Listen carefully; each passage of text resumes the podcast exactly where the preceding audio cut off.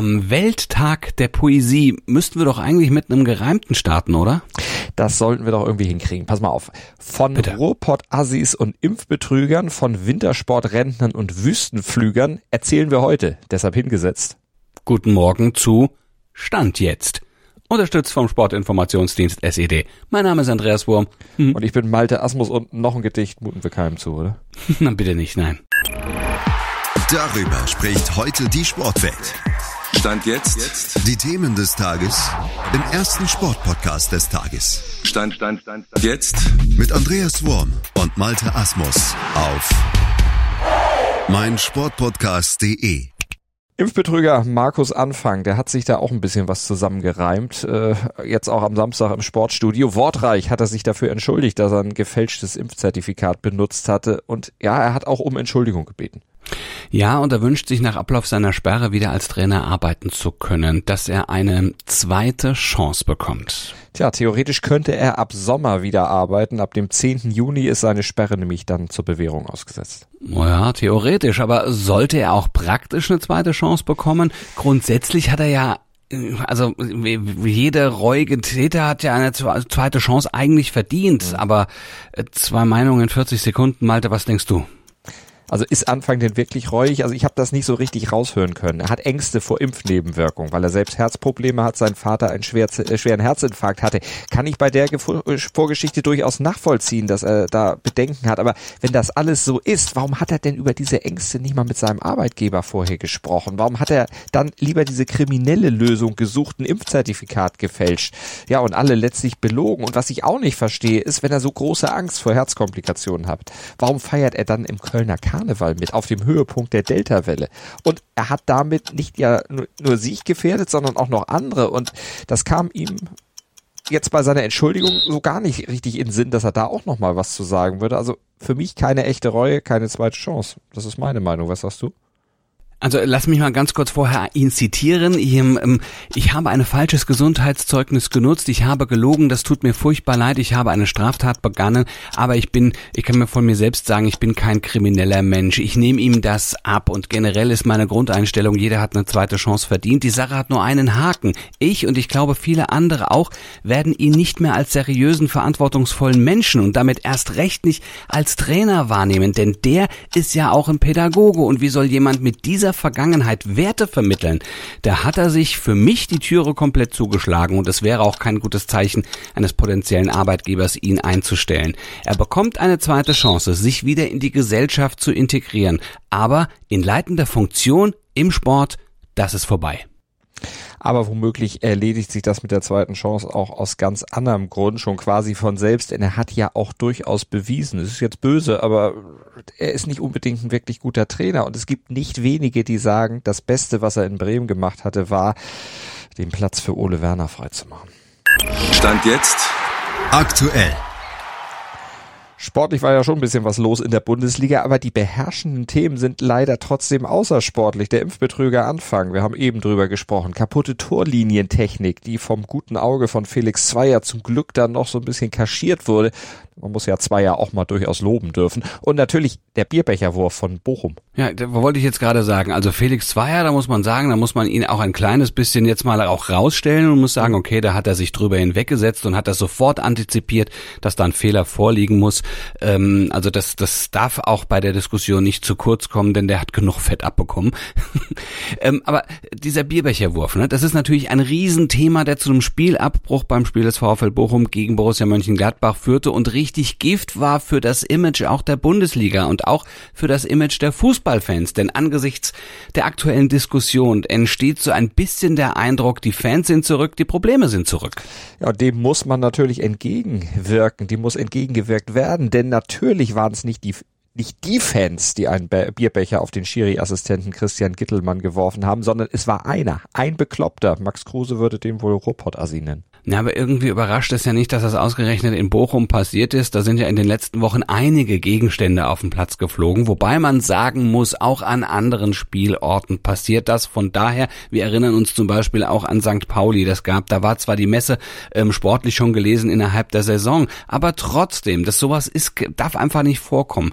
Es, äh, also In Bochum war es ein Einzeltäter, aber das Phänomen ist trotzdem eben kein Einzelfall. Deshalb die Frage, was soll man dagegen tun? Was kann man dagegen tun?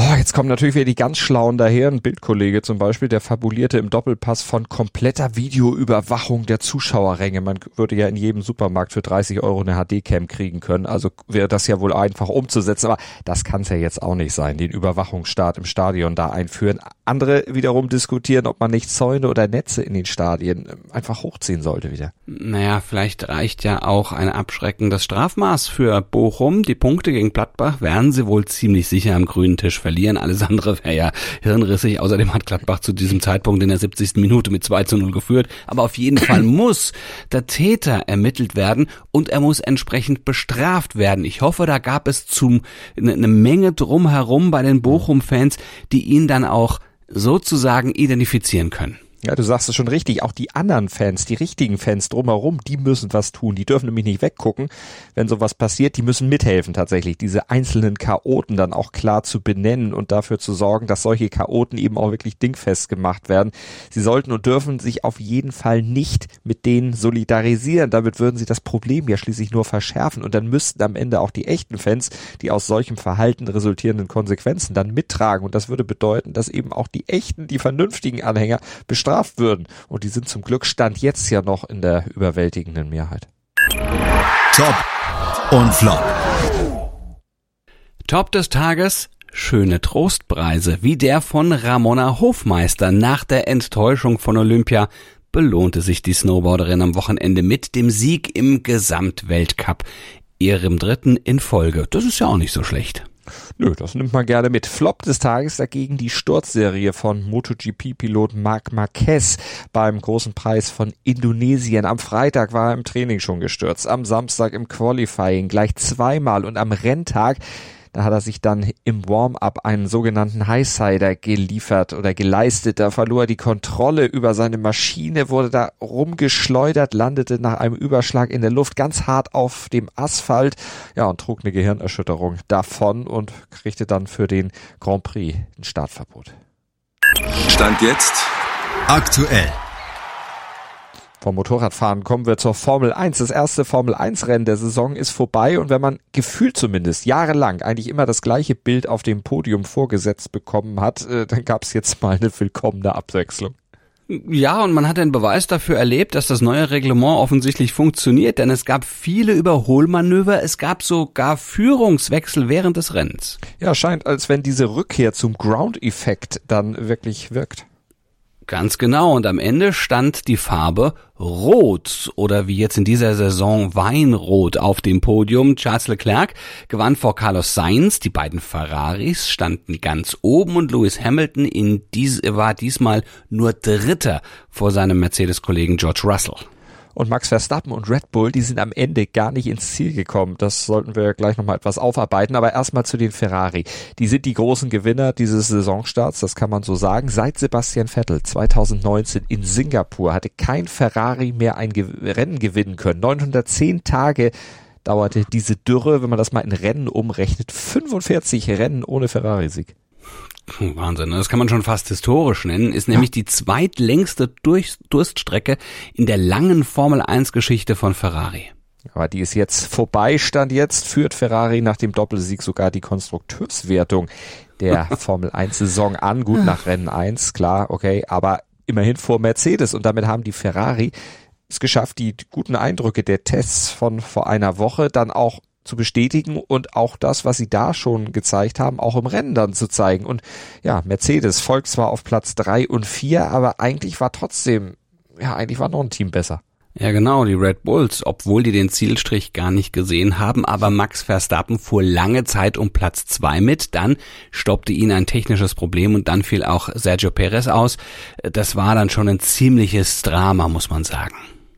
Genau, dieses Problem äh, war letztlich ja sowas wie der letzte Sargnagel für die Red Bull Hoffnung auf einen guten Saisonstart. Plötzlich war kein Benzin mehr in den Motor gekommen, hatte Verstappen dann später erklärt. Äh, vorher hatte er noch auf Podiumskurs gelegen, aber es gab ja noch mehr Probleme. Das war jetzt am Ende nur das, was ihn dann zum Ausscheiden gebracht hat. Aber er hatte auch Probleme mit der Balance, dem Grip, der Traktion. Da passte irgendwie alles nicht so richtig hin. Und da müssen die Red Bulls noch ordentlich was schrauben in den nächsten Tagen, bis dann zum Rennen nächste Woche in Saudi-Arabien. Ja, und bei Mercedes, da muss man sagen, die haben letztlich viel Glück gehabt.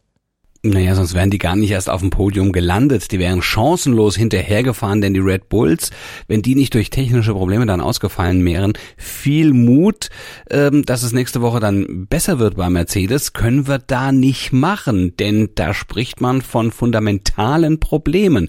Wir dürfen sehr gespannt sein.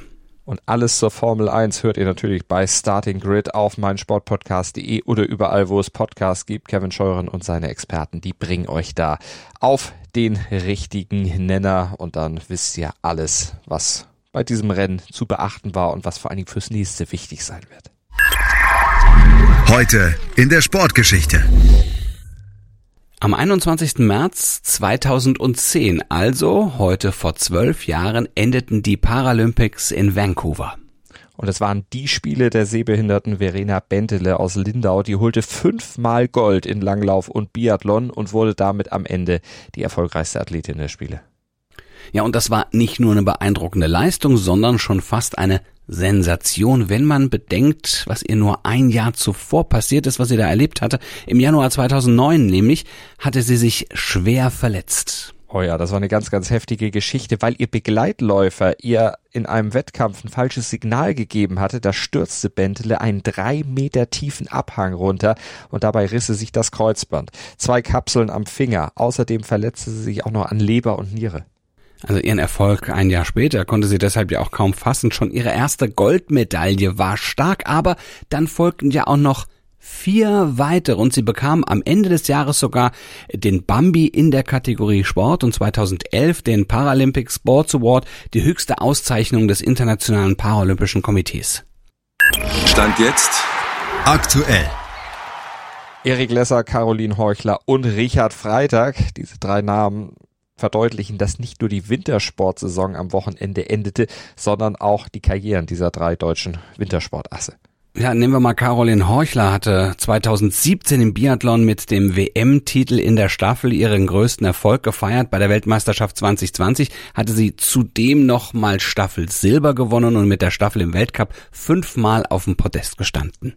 Aber mit 32 Jahren ist nun Schluss für sie, genau wie für den 33-jährigen Erik Lesser. Und für den endete seine große Karriere mit einem Sieg. In Oslo gewann er nämlich am Wochenende überraschend den Verfolger und kommentierte das so. Ja, das war natürlich heute eine, irgendwie eine volle Enttäuschung, dass ich da nicht mit mehr Vorsprung gewonnen habe.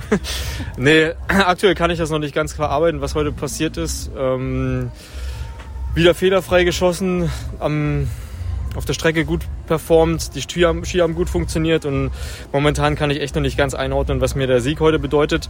Hat ja doch ein bisschen länger gedauert ähm, und es ist auch jetzt erst mein dritter Weltcupsieg, daher ist es schon auch eher was äh, Spezielles. Äh, ich kann es momentan nicht einordnen, aber ich freue mich natürlich trotzdem, dass es heute so extrem gut geklappt hat. Was für ein Schlusspunkt auf einer großen Karriere. Drei Medaillen bei Olympia hat er gewonnen. Zwei WM-Titel in Verfolgung und Staffel. Insgesamt sieben WM-Medaillen und sechs Weltcupsiege durfte Lesser dann auch noch feiern. Drei davon im Einzel.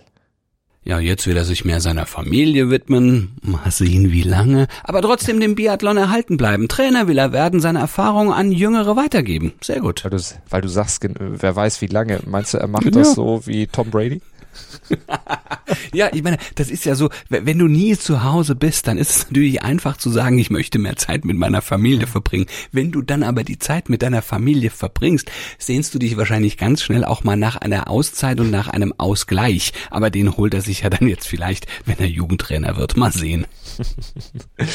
genau. Und auch im Skispringen, da gab es ein Karriereende. Der zweimalige Skisprung-Weltmeister Richard Freitag, der hört mich auch auf. Ja, und er ist mit acht Weltcupsiegen immerhin ähm, der siebtbeste deutsche Skispringer der Geschichte. Er gewann sieben WM-Medaillen. Aber trotzdem, wenn, wenn man den Namen hört, Richard Freitag, klingt irgendwie unvollendet. Ja, denn der ganz große Einzeltitel, der fehlt in seiner Sammlung, obwohl er durchaus das Potenzial dazu gehabt hätte. Und dann muss man auch sagen, Olympia Teamgold 2014 in Sochi, da musste er zugucken. Und dann gab es ja noch diese Saison 2017-18, da war er eigentlich in der Form seines Lebens, stürzte dann aber als Favorit bei der Vierschanzentournee in Innsbruck schwer Ja, danach wurde er zwar nochmal Teamweltmeister 2019, aber von dieser Saison, von dieser Verletzung, von diesem Sturz so richtig äh, erholt, so richtig wieder auf die Bretter gekommen ist er danach mhm. nie wieder. Naja, und in den letzten zweieinhalb Jahren kam er auch im, im Weltcup kaum zum Einsatz. Ne? Äh, zeitweise tingelte er durch die drittklassige FIS Cup. Jetzt tritt er zurück. Abschiedsworte von Bundestrainer Stefan Horngacher. Mit Richard Freitag hat hier ein ganz großer Skispringer Deutschlands sein Karriereende bekannt gegeben. Äh, aus meiner Sicht ist der Ritchie ein ganz feiner Kerl und hat immer ganz, ganz hart an sich gearbeitet war ein super Skispringer, super Talent und hat wirklich sehr, sehr viel erreicht. Ähm, ich als Trainer hatte die Ehre, mit ihm ihn zu begleiten, schon als junger Sportler damals im B-Kader, kam er vom C-Kader in den B-Kader. Aber das hat nicht lange gedauert. Dann war der Ritchie ganz oben im Weltcup und durfte ihn dann auch als Co-Trainer in der Zeit im B-Kader mit begleiten. Und haben hier ganz tolle Erfolge gefeiert mit ihm zusammen, mit Severin Freund war es das damals das Doppelzimmer, das fliegende Doppelzimmer, was jetzt Eisenbichler und Geiger ist. Und habe immer großen Respekt gehabt vom Ritchie vor seiner, ja, vor seinem Einsatz, was er immer geleistet hat und vor seine Erfolge. Ja, aber jede Karriere hat irgendwann ein Ende und Vielleicht gibt es ja irgendwann ein Wiedersehen hier, in unseren, vielleicht sogar in unserem Trainerteam im, im Deutschen Skiverband. Ich denke, sehr viele Leute würden sich freuen, wenn der Ritchie ein Engagement hätte, hier als, als Trainer mitzuwirken. Und auf die Zeit äh, freue ich mich dann natürlich auch schon. Und ich wünsche ihm wirklich alles, alles Gute und soll jetzt mal die, die Zeit genießen, ohne diesen sportlichen Stress und soll sie auf seine berufliche Karriere vorbereiten. Und ja, wie gesagt, vielleicht trifft man sie hier als Trainer wieder. Ob Freitag in den Trainerstab des DSV gehen wird, ist Stand jetzt noch offen. Er prüfe aktuell aber verschiedene Optionen, was er denn in Zukunft machen wolle. Auf jeden Fall würde er natürlich gerne dem Sport in irgendeiner Funktion verbunden bleiben. Tja, und wenn es auch nur im Herzen ist. Das bringt der Sporttag. Stand jetzt. Die Radsport-Highlights gehen weiter. Nach Mailand-San Remo am Wochenende steht nun die 101. Auflage der Katalonien-Rundfahrt an. Ja, die startet mit einer Etappe über 171,2 Kilometer und der deutsche Meister Maximilian Schachmann vom Team Bora Hans Grohe, der kann nicht mitmischen. Der ist nämlich noch nicht wieder fit, nachdem er zuletzt bei Paris-Nizza wegen einer schweren Infektion aussteigen musste. Ja, und ein Start in Spanien käme da jetzt noch zu früh. Die Rundfahrt geht über sieben Etappen und endet dann am nächsten Sonntag in Barcelona. Und das Sportradio Deutschland hält euch natürlich auch darüber ganz aktuell auf dem Laufenden, genauso wie über alles andere, was sonst noch wichtig ist in der Welt des Sports. Und ihr hört das Sportradio Deutschland im Webstream auf sportradio-deutschland.de oder über DAB+. Aber wir halten euch selbstverständlich auch auf dem Laufenden mit Klar. ein bisschen Meinung. Morgen früh ab 7.07 Uhr, 7, da sind wir da selbstverständlich wieder für euch da im Podcatcher eurer Wahl oder auf meinsportpodcast.de. Und da haben wir für euch Sport für die Ohren rund um die Uhr. Klickt euch einfach mal durch. Bis morgen. Gruß und Kuss von Andreas Wurm und Malte Asmus. Und wir haben nicht nur am Welttag der Poesie Poesie, wir hören immer mit dem Gedicht auf, auch wenn es ein kleines nur ist. Ach, und noch ein Gedicht? Ja, es war jetzt das zweite, aber zwei pro Sendung. Ah, ja, gut. Sonst eine. Ja, du, du, ich finde, das ist für den Welttag der Poesie schon eine gute Steigerung. Ja, das muss auch reichen, sonst nagelt man uns noch darauf fest. Ja, das ist, und das, das ist, wobei, wer reimt, lügt nicht. Ist so. Ja, mein, mein ganzen Podcast nur gereimt. Oh, ja, ähm, in Hexameter, können wir den dann auch, wie Cäsar. Ja, ja, können wir ihn dann aber auch verkürzen? Ich meine, jetzt sind wir ja immer so bei 20 nein. Minuten. Nein, nein wäre auf einmal fünf Minuten lang. Wie der Gallische Krieg ordentlich lang. Malte, 20. März 2023. Vielleicht ist das eine Herausforderung, ja? Das müssen wir mal gucken. Wir peilen das mal an. Bis dahin können wir ein bisschen skripten. Schatz, ich bin neu verliebt. Was? Da drüben. Das ist er. Aber das ist ein Auto. Ja, eben. Mit ihm habe ich alles richtig gemacht. Wunschauto einfach kaufen, verkaufen oder leasen. Bei Autoscout24. Alles richtig gemacht. Dir hat dieser Podcast gefallen? Dann klicke jetzt auf Abonnieren und empfehle ihn weiter. Bleib immer auf dem Laufenden und folge uns bei Twitter, Instagram und Facebook. Mehr Podcasts aus der weiten Welt des Sports findest du auf meinsportpodcast.de. Schatz, ich bin neu verliebt. Was? Da drüben. Das ist er. Aber das ist ein Auto. Ja, eben. Mit ihm habe ich alles richtig gemacht. Wunschauto einfach kaufen, verkaufen oder leasen. Bei Autoscout24. Alles richtig gemacht.